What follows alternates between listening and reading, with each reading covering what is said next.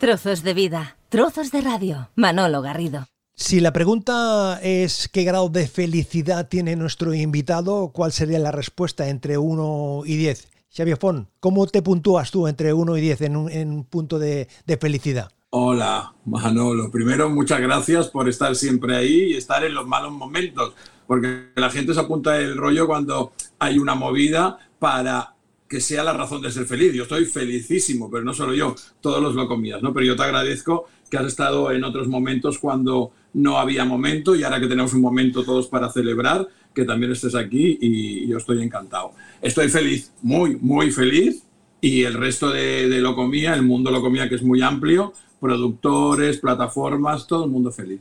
Pero si, si, si, te, si tienes que ponerle número, o sea, si te, tuvieses que ser el que se, se puntúa entre 1 y 10, eh, ¿qué nota te pondrías, Xavier? Hablando de mí solo, pues vamos a poner un 9, porque estoy tan feliz, pero si te digo 10 no te lo vas a creer, entonces 9, 9 de felicidad para mí. Estamos conversando con el alma mater, el fundador, el creador del grupo Locomía.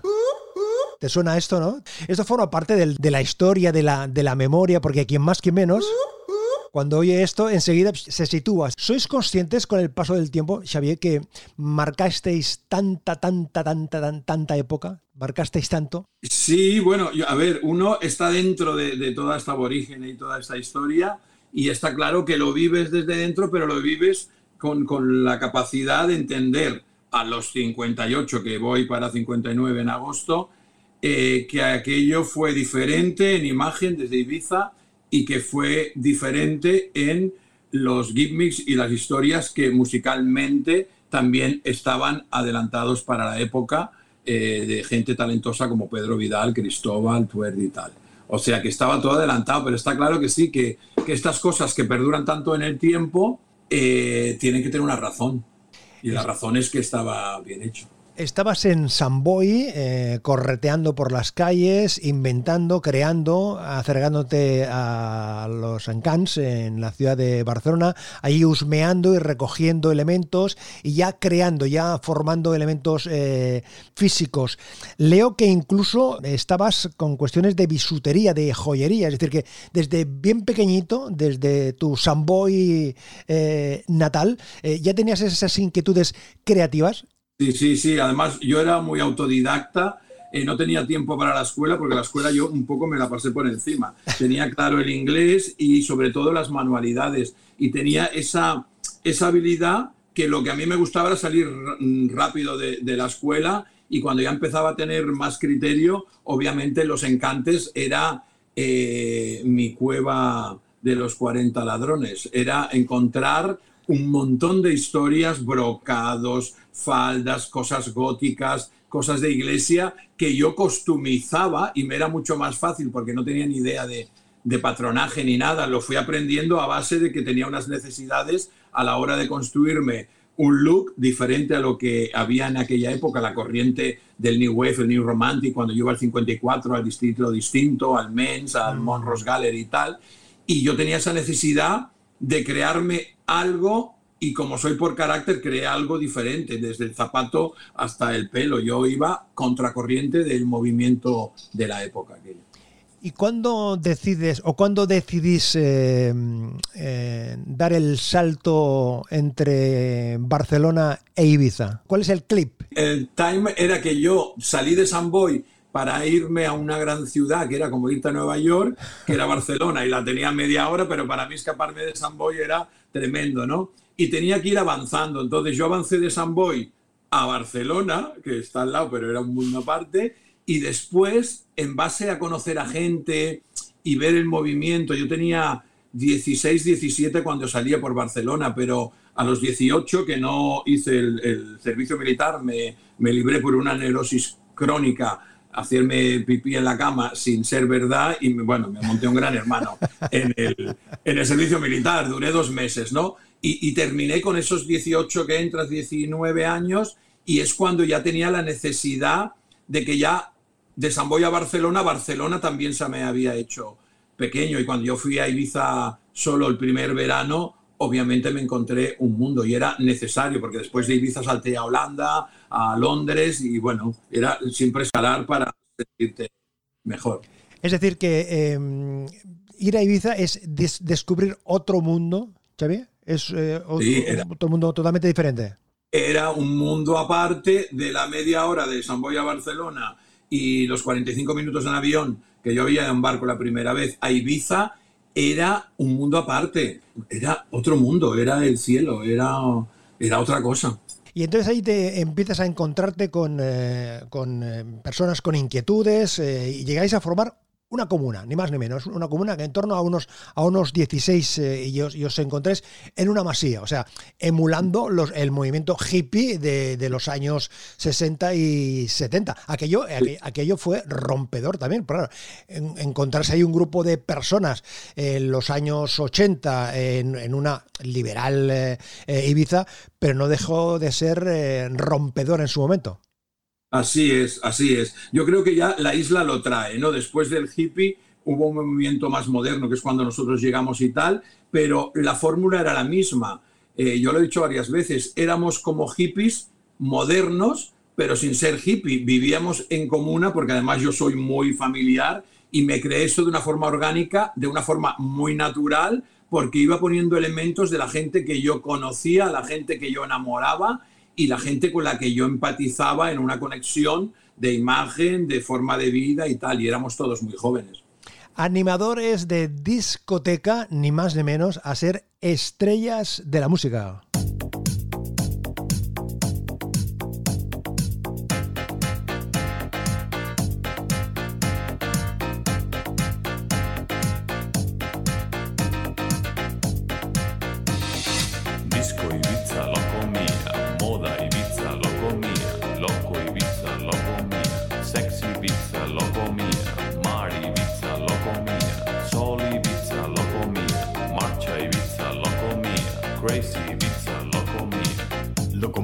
Este es el resumen de lo que era Ibiza en ese momento. Eh, condensasteis ahí en estos en estas eh, conjunto de palabras eh, claramente. Era, era, era, era, un tuit del momento, ¿no? Era un tuit del momento.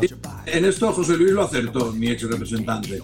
él hizo una mezcla de lo que era Ibiza, lo que él entendió de Ibiza y las frases, que es una canción más fraseada que cantada, era muy el resumen de, de, lo que era nuestro momento ahí en ese momento eh, tenéis eh, la complicidad de mucha gente.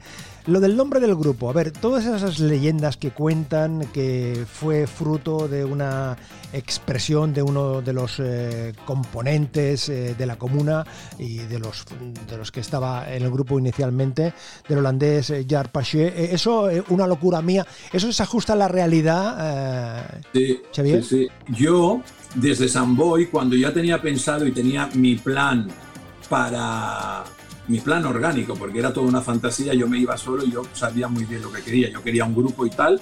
Yo me preparé en casa de mis padres, en la cocina, me acuerdo, una lista inmensa de nombres, que además recuerdo pocos, pero recuerdo uno que era SOS, que era un grupo de música que yo había tenido de joven como batería y tal, y, y puse muchos nombres, pero claro, Gar me envía un diseño porque estaba enamorado, estábamos juntos y tal, y mm, no había internet, no teníamos WhatsApp, entonces eran cartas físicas. Y en esa carta puntual de muchas tantas, me llegó un diseño de él que hizo un dibujo como un indio, puso su carita de bebé, de niño pequeño, en esa cara del diseño, y en el faldón puso loco, guion, guion medio, mía, y yo me quedé con esa historia. Pero sí que lo añadí en mi lista de 50 nombres para irme a Ibiza. Entonces yo era muy joven, pero ya empecé en el registro de esa marca porque yo sabía que no iba solo, yo no necesitaba mi nombre Javier Font. Yo quería ir con un grupo y me inventé ese nombre, no, me inventé ese nombre, no, creé al azar ese nombre y lo registré. Pero sí que fue una equivocación gramatical. O sea, ¿lo comía todo junto o lo comía separado? Él lo separó, pero yo siempre lo, lo defiendo junto. Eh, Gil también cuando se hizo eh, yo, ahí los tienes, y, el Locobox y tal, y se, hizo este logo y lo separó, por, yo creo que porque se hizo el abanico y el diseñador gráfico en aquel momento lo separó y la canción de Locomía está separada y yo siempre he entendido que el tema Locomía está separado, pero mi marca registrada en muchos rubros que tengo y tal eh, está junto. Oye, hablando de canciones y hablando de leyendas... I'm slightly mad. I'm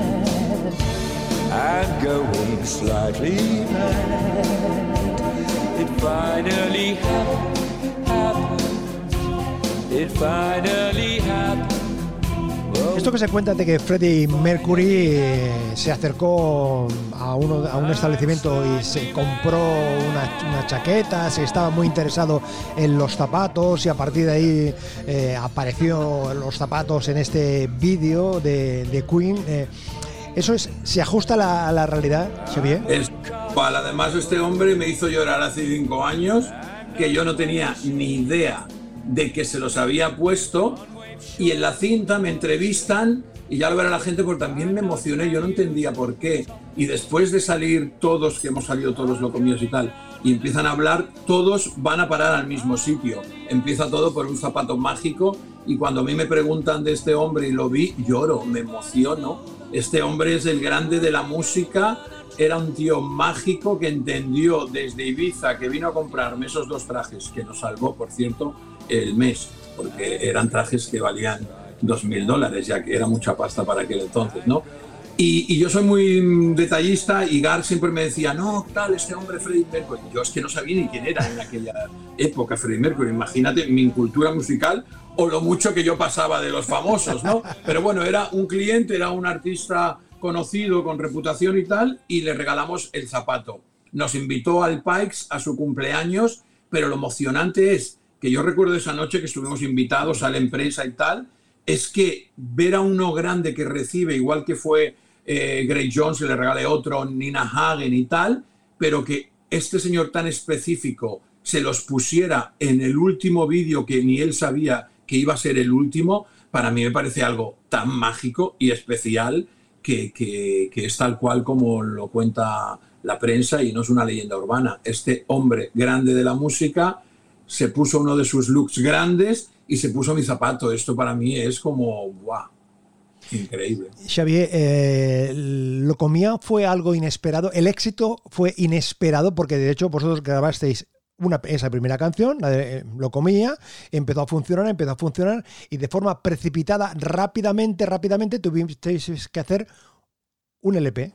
Un LP que cosas muy curiosas. Hay, en fin, hay me melodías basado en el amor brujo, en fin, cosas eh, llamativas Bien. que llama incluso una, una canción con aires eh, orientales, etcétera, etcétera. Sí. ¿Fue inesperado el, el éxito? ¿O, o tú, o, o, tú ya te olfateabas que aquello iba, iba a funcionar? A ver, habían dos grandes con gran olfato, que era yo y mi ex representante. En mi olfato, ya lo dije en un programa de televisión que, que hice, el tema de, de lo comía era mágico en la isla, siendo, como has dicho tú, bailarines de un templo el más grande en aquella época del mundo. Y yo recuerdo que he firmado más abanicos o postales, porque en aquella época no había el flyer, yo ya lo había construido. Yo he firmado más siendo un gogo que con todo ese, ese, éxito que era inesperado, pero por parte mía y de mi productor era esperado, porque mi productor nos puso la banda sonora, como dijo Capi, que le dijo, estos chicos ya tienen el teatro hecho, lo único que tú tienes que hacer es poner música. Entonces, era inesperado a lo mejor para el grupo o inesperado para el público, porque de una canción que se empezó a hacer así al azar, vamos a hacer una canción a ver qué pasa, que de hecho el primer contrato que yo hice con mi representante era solo para un año, para una canción y a ver qué pasa, pero lo que pasó es de que en un mes y medio se vendieron eh, un montón de discos, 50.000 copias, era una locura. Y, y, bueno, fue inesperado, sí, obviamente uno siempre piensa en positivo y sabes que va a salir todo bien y tal, pero yo ya lo tenía muy claro de Ibiza, si yo me fui con Gil era porque sabía que lo podía hacer y era uno de los grandes de la industria en aquel tiempo. Si te parece, Xavier, hacemos un quién es quién en este universo de Locomía, de gente que, que, estuvo en el principio, de gente que estaba en el escenario y de personas que no estaban en el escenario, pero que formaban parte de este universo, de ese planeta Locomía. Manolo Arjona, un, uno de los fundadores, eh, bailarín de Vila de Cans, muy relacionado con, contigo personalmente y artísticamente. Manolo, eh, para mí es lo más grande del grupo, es en mi principio, pero además se lo ha ganado, independientemente que fue mi primer, mi primer conquista, digamos de alguna forma, en, en el mundo, mundo lo comía, pero Manolo ha sido el que en el tiempo, fuera del amor y de la entrega, el que más ha sentido y siente el tema de lo comía. Manolo es el alma pura y dura de esta historia, sin duda alguna. Manolo mm, vivió, nació para esto y morirá con esto, esté o no esté en primera fila. Manolo eh, fue una clave fundamental para, para que esto pasara. Carlos Armas. Carlos Armas llegó a Ibiza después de que yo había tenido también un contacto directo y personal con Gar Paché, que fue el, que me mandó ese nombre, y, fue pues un cambio en el momento que Gar decidió dejar la isla y tal, ¿no? Pero Carlos fue musicalmente hablando, desde que se crea la boy band, el Carlos era el líder de imagen, era el sex symbol número uno de esa historia.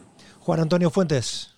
Juan Antonio eh, fue el reemplazo de mi hermano en estado puro de Ibiza y Juan Antonio, yo al, principio lo tenía puteado porque obviamente sentía que al tener Gil el, poder y de alguna forma tenía mi tribu urbana en, su lado, fue como que también le usurparon el sitio a mi hermano. Yo esto lo he sufrido por tiempo y además se lo hice sufrir a él. Pero Juan Antonio finalmente trabajó muy bien eso él estuvo en, de los primeros puestos del grupo en, en, fans, en aceptación, y lo hizo perfectamente. Francés Picas. Francés Picas fue la persona que yo conocí en Ibiza y que a mí me sirvió como para yo poder ver mi, mi obra de alguna forma estética, ¿vale? porque no es la musical, desde fuera. Y Francés para mí fue el acierto en, el momento que yo decidí salir de, de la agrupación. Francés es un súper artista y, ahí está trabajando. ¿Tú dejas la banda de estar delante, de estar en el escenario, de estar frente al público por decisión propia o por discrepancias eh, con el manager? Bueno, eso ya lo he dicho muchas veces. Yo, cuando sales de una Ibiza libre, donde cambias de vestuario día sí, día no, y te ponen y te encajan en cuatro colores del parchís sin ser el parchís y teniendo ya una edad avanzada, por de alguna forma no éramos niños, eh, me sacan de mi estado puro de bailar libremente y me encajan en una coreografía. Eh, además, que me parece que aquello podría ser una estafa musical si hubiésemos tirado mucho más adelante. Si no te dan el margen de poder ni en un momento cantar con tu propia voz una cosa que era tan sencilla como frasearla, es como que, que no, que no. Yo, yo salí muy cansado de la historia comercial de una boy band que no era lo mío. Mm.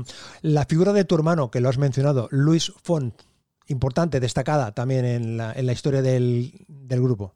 Ah, para mí, el, grupo orgánico fuera de una boy band es Gar, Manolo, mi hermano Luis y yo. Esto es lo que estuvimos más de un verano mostrando, promoviendo y nuestra imagen de nosotros cuatro para mí era la poderosa, la única e inigualable independientemente que la boy band tuvo el éxito que tuvo, ahí tienes tú los discos, la imagen venía poderosa ya de, un, de un germen muy potente, pero estas cuatro personas que te he nombrado para mí siempre han sido el germen, el principio de, y Luis era, era tremendo, y es, Luis mm.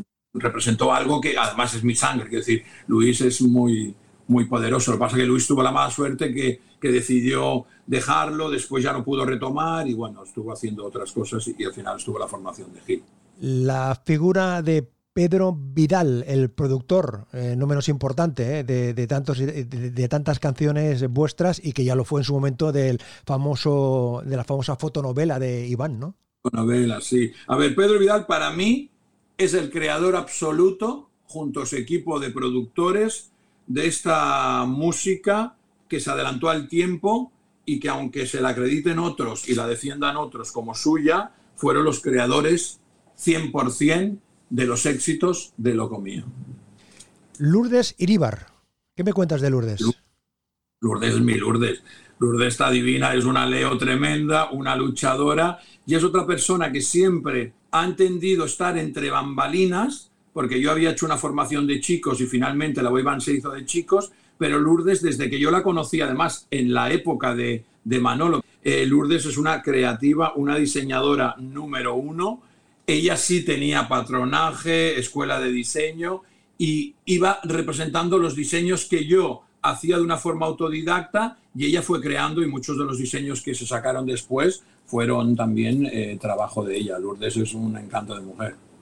En julio de 1991, eh, los Locomía eh, pasaban por los estudios de Radio Sabadell. Yo tenía la oportunidad de conversar eh, con ellos, con la formación que había en ese momento, que era Carlos, Manolo, Juan Antonio y Francés. Nos venían a presentar el Locobox, estuvimos hablando del momento, y sobre todo ellos también hacían énfasis en la importancia, en el éxito que tenía Locomía en Latinoamérica. No, allí quizás el fenómeno no sea mucho más grande que aquí, ¿eh? porque allí es más euforia. Aquí tenemos éxito, pero somos un grupo más dentro del panorama nacional, o sea, estamos bien. Allí somos, o sea, estamos en la primera línea. La verdad es que sí, pero nada, los royalties internacionales, sobre todo esa zona, pues nunca llegan a España. O, no llegan con la cantidad que deberían. Pero hacemos, nos hacemos, hemos hecho ya una gira por Brasil, por Argentina, Uruguay, Venezuela, y bueno, ¿qué es lo que nos interesa a nosotros? Hacer conciertos. ¿Y, la gente responde de la misma manera o son, o sea, eh, aquí somos más fríos o no? Sí. Somos, somos más fríos. Sí, ahí quizá el fenómeno fan pues aún pues que es más patente, ¿no? Pero sí, quizás sí, el público pues aquí es, pues, es más europeo, más frío, está más acostumbrado quizá a ver pues cosas nuevas y están más abiertos, ¿no? Y ahí pues quizá les llegan las cosas, pues si les llegan, si llega a llegar el artista al país, pues se vuelcan completamente, es más difícil que ahí la gente llegue, ¿no? En ese sentido la gente es más fiel al, artista, más que aquí. No, pero allí la, para mí la gente tiene más respeto hacia el artista, guste o no le guste. Tiene mucho más respeto del que se puede tener aquí. Aquí, no sé, en un concierto te puedes encontrar de todo, ¿sabes? Puedes tener problemas o no tenerlos, puedes gustar o no gustar, pero la gente a veces te respeta o no te respeta, allí te respeta siempre. El éxito entre las fans, los fans, eh, aquí y allí, allí y aquí. Bueno, es lo que ha dicho Carlos, que aquí te puedes encontrar que en un concierto, yo recuerdo de aquel año 90, que veo a mi compañero que le tiraron un huevo y yo sigo cantando, disco de Ibiza lo comía, y el huevo y tal, ya me estaba mofando, por el otro lado, mm, Carlos o Manuel, no sé quién era, pum, también esquivó un huevo, y cuando me di cuenta me tiraron una moneda de 25 pelas de la época que un poco más me rompe la frente. Quiero decir que aquí siempre hemos sido objetivo más de mofa y la gente sobre todo aquella época, no entendía que cuatro tíos, independientemente de su condición sexual, porque éramos cantantes, no estábamos haciendo nada erótico, eh, que no han perdonado eh, el que era posible que cuatro tíos pudieran desarrollar una carrera de una forma diferente. Y, las, las, fans y el público del otro lado es súper fiel a día de hoy. Han pasado 35 años y, y, yo escucho unas cosas del otro lado, quieren un reencuentro y tal. O sea, el público latinoamericano es muy poderoso. Xavier, ¿cómo, cómo, cómo se llevaba la, la, vida en un plano personal cuando tenías que representar ese papel de heterosexual delante de los seguidores, cuando en tu vida privada tenías una, una tendencia que no tiene nada que ver? Puertas hacia adentro, vosotros no lo ocultabais, pero puertas hacia afuera había una indicación expresa de que, en fin, que lo gay no podía estar presente en el escenario. ¿Era difícil, era complejo, era doloroso? Sí, aunque no, tú lo has dicho bien, aunque nosotros en nuestra vida privada, de puertas para mi condición sexual yo la he asumido al minuto uno cuando yo estaba en San Boy les dije a mi familia, eh, estoy saliendo con Paco, punto. Lo entendieron y yo mi vida la he llevado de una forma heterosexual siendo gay, ¿vale? Pero cuando ya llegas a Madrid y te imponen una cosa que ya para ti era normal y que tampoco hacías nada extra, exteriorizando nuestra condición, porque yo nunca he salido a la calle en aquella época ni ahora y he besado a, un hombre. Quiero decir, eso yo no lo hacía en aquella época y mucho menos ahora, eh, porque era una cosa natural y éramos como muy elegantes los lo comíamos. Pero cuando ya te lo imponen una condición de que no puedes salir a sitios gays, que lo habíamos hecho anteriormente, que no podías ir a sauna, aunque nosotros no íbamos a saunas. Eh, era, era, era complicado, era súper complicado. Claro, el, origen de mi interés eh, por eh, en esta última parte de la vida artística de los Locomía me viene por un artículo que publica Alfredo Pascual en el Confidencial y con un titular muy llamativo. Nos prohibieron ser gays, donde tú hacías referencia precisamente a esa circunstancia Ahí la, relación con, eh, vuestro manager, con José Luis Gil, fue tormentosa, fue complicada, fue determinante, fue problemática. Sí, sí, sí fue problemática porque eh, decían una cosa que al final ellos no hacían. O sea, tú puedes poner límites a un artista y los tendrías que llevar de la misma forma, ¿no? Y eso era muy contradictorio en muchas cosas que, se hacían. Pero eso fue determinante mmm, por muchas más razones, fuera también la parte económica, ¿no? Que eso es lo que detonó la historia. Pero eran muchas restricciones y era mucha presión y nosotros en nuestra libertad de Ibiza eh, teníamos un libre albedrío, nos comportábamos pero no necesitamos un papi. Yo era el patriarca de, esa tribu urbana, pero yo nunca imponía nada. Yo tenía esa libertad y ese margen que después no nos dieron y eso implicó un montón de cosas para la ruptura final.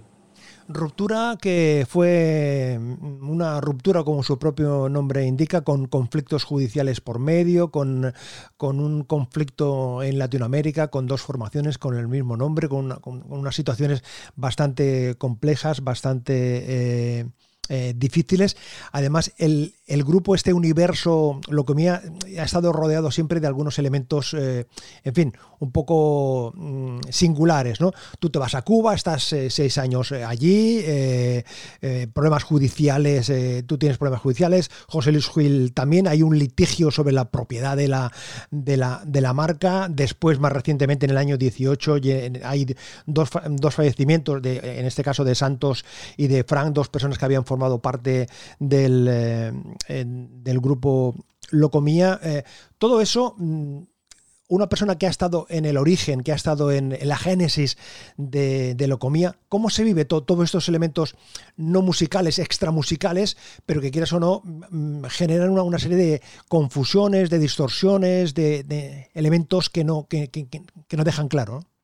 Claro, a ver, yo estaba en Cuba y en el tema, por ejemplo, de las muertes de, de Santos y Frank. A Frank yo no tuve el gusto de conocerlo, me parecía un artista eh, que estaba haciendo un papel bien dentro de esa agrupación de, del Party Time de Hill. Eh, lo sufres, yo lo, lo, sufrí mucho. Y además lo que, lo que más me indignaba es que a través de esa desgracia con Santos, que los medios tomaran otra vez el interés de crear una historia y a mí me llamaban para hacer bolos. Y esto a mí me parecía muy triste.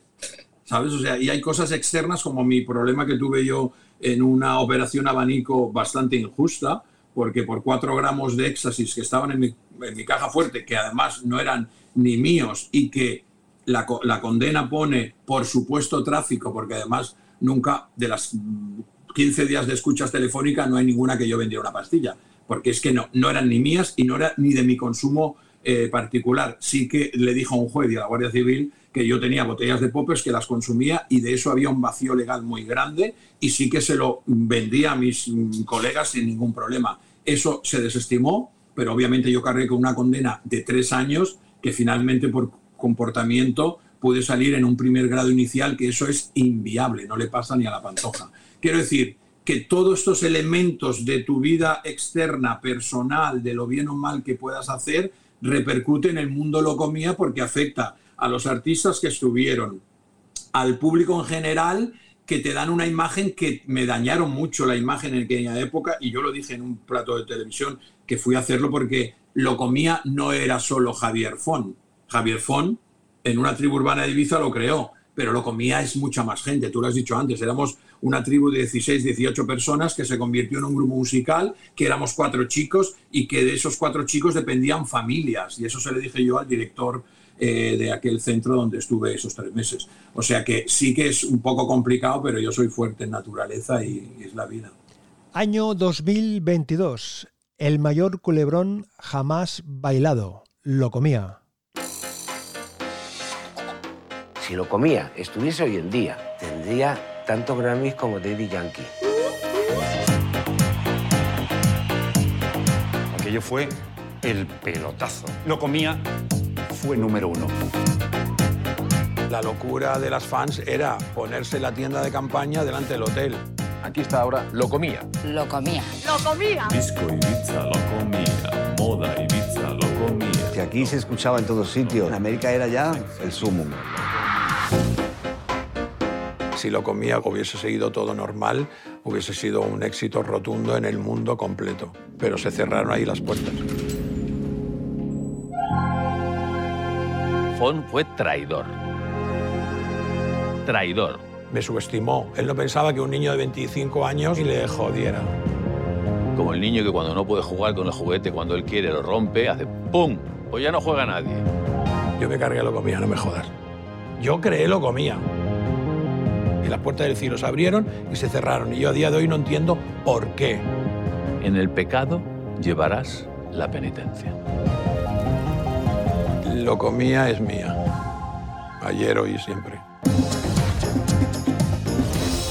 Tres episodios. Lo comía el mayor culebrón jamás eh, bailado en Movistar en los próximos eh, días. Empezando por el resultado final, Xavier, ¿contento, satisfecho de cómo ha quedado reflejado este universo eh, Lo comía en los tres capítulos?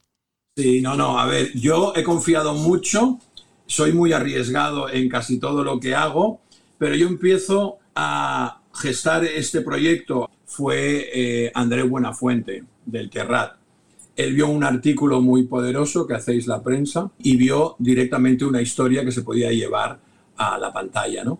Y yo empecé con él y finalmente pues no se dio con él, pero sí que conocí a Pablo Aguinaga, que vio, leyó mi libro, se enamoró de la historia como si fuera un locomía más y obviamente con Eddie Walter y Tomio, eh, su compañero, empezaron a gestar lo que hoy en día ya se han hecho en tres episodios. Un grupo transgresor formado por cuatro homosexuales que no podían decir que lo eran para tener éxito. España trató de modernizarse a través de bandas como Lo Comía. No es una historia de buenos y malos, hay muchos grises. Hace 30 años eran un grupo de gays que no podían decir que lo eran. No ha pasado tanto tiempo.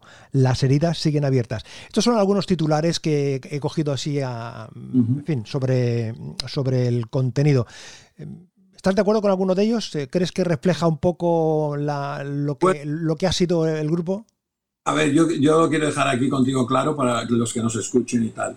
Eh, al principio, lo que es ese promo es, parece que tiene que ser una cinta amarillista y tal, ¿vale? Que yo cuando también lo vi la primera vez me quedé así y dije, Pablo, no me habrás engañado, porque yo mismo me sorprendí, ¿no? Porque sabía que, que la cinta en sí es el tiempo de, de lo comía, es el tiempo de España, el tiempo musical, o sea, la gente se va a entretener mucho porque hay un primer episodio que es la génesis de Ibiza, eh, un segundo capítulo donde se entiende el éxito, la boy band, y hay uno tercero que obviamente es un poco más, más triste. Pero estoy muy contento y ha quedado una cosa luminosa que para mi entender, ya lo he visto yo como siete, ocho veces los tres capítulos, no me canso, he llorado, he reído de mí, hay titulares como yo era puta de corazón, eso es para una camiseta. Y lo digo desde el alma, del corazón y, yo y gente que ya también de la prensa lo han visto y tal, y empatizan conmigo un poco porque se dan cuenta que, que, lo comía estaba en alma y que después se convirtió en algo más comercial con éxito, pero, pero la compañía ha hecho un trabajo boxis tremendo. Oye, eh, ¿tu relación personal eh, con el resto de los grupos ha condicionado el futuro, condicionó el futuro de, de la banda en su momento? Es decir, si tu, tus manifestaciones amorosas hubiese sido en otra dirección o hacia otras personas, ¿la situación hubiese sido lo mismo? No, porque yo en ese momento que tenía una relación con Manolo Hogar y después ya más adelante con Carlos y tal, e, el alma o mi forma de ser por carácter, yo hacía familia y es lo orgánico que mucha gente del público, ahora lo sabrán, sobre todo las fans, porque esto no se sabía antes, ¿no? Que hacíamos una cosa tan orgánica y tan nuestra que en el escenario había una complicidad tremenda, más allá de la imagen, más allá de la música, y lo de lo comía, yo siempre he dicho, esto viene de otro momento, empieza por un zapato mágico, que se lo pone hasta Freddy, y, y era algo diferente. No hubiese sido, si yo hubiese tenido mis relaciones y hubiese sido el grupo otra gente, no sé si hubiese sido lo mismo, creo que no. Tengo ganas de buscar la continuidad de una cosa luminosa que es atemporal, musical y estéticamente hablando. Esas son tus palabras. Sí, pues sí es. Yo estoy, a ver, yo tengo, tengo un pequeñito trauma con, con la música y de cantar con la voz de un representante. Y, y de alguna forma, yo sé que sí, que es atemporal, que, que lo comía fue único en mayúsculas, es único y que las generaciones como la mía en mi momento, que yo lo construí sin, sin móvil, que hoy la gente que lo tiene todo en Internet y que te vienen por Amazon a casa, eh, tiene que construir algo. La juventud necesita referentes. Entonces yo lo que convoco desde aquí, que tengo ganas de una Eurovisión que del año 92, cuando salió Azúcar Moreno, teníamos que haber estado nosotros con una canción que, construyó Gil con los productores que se llamaba Luna Luna y que yo tenía un vestuario espectacular y que hubiésemos ganado Eurovisión como lo hizo ABBA en su momento, porque en ABBA también había esa magia de la imagen con el tema y a mí el tema de Eurovisión siempre tengo una pequeña un pequeño trauma y obviamente estoy tratando a ver si para este año, que voy muy justo porque se presenta en septiembre,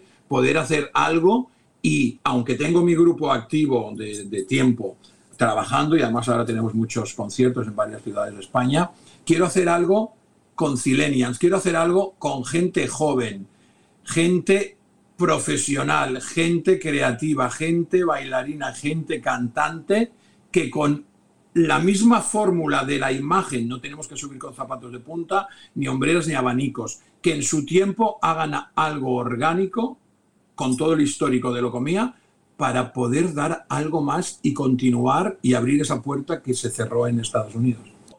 Ese documental es más que un documental, porque yo digo que es mi Pandora, va a hacer que las puertas tanto de España como de Latinoamérica se abran, porque habrá muchos recuerdos y habrá mucha tristeza y habrá mucha alegría. O sea, es un documental que os digo que no va a quedar la gente sin más.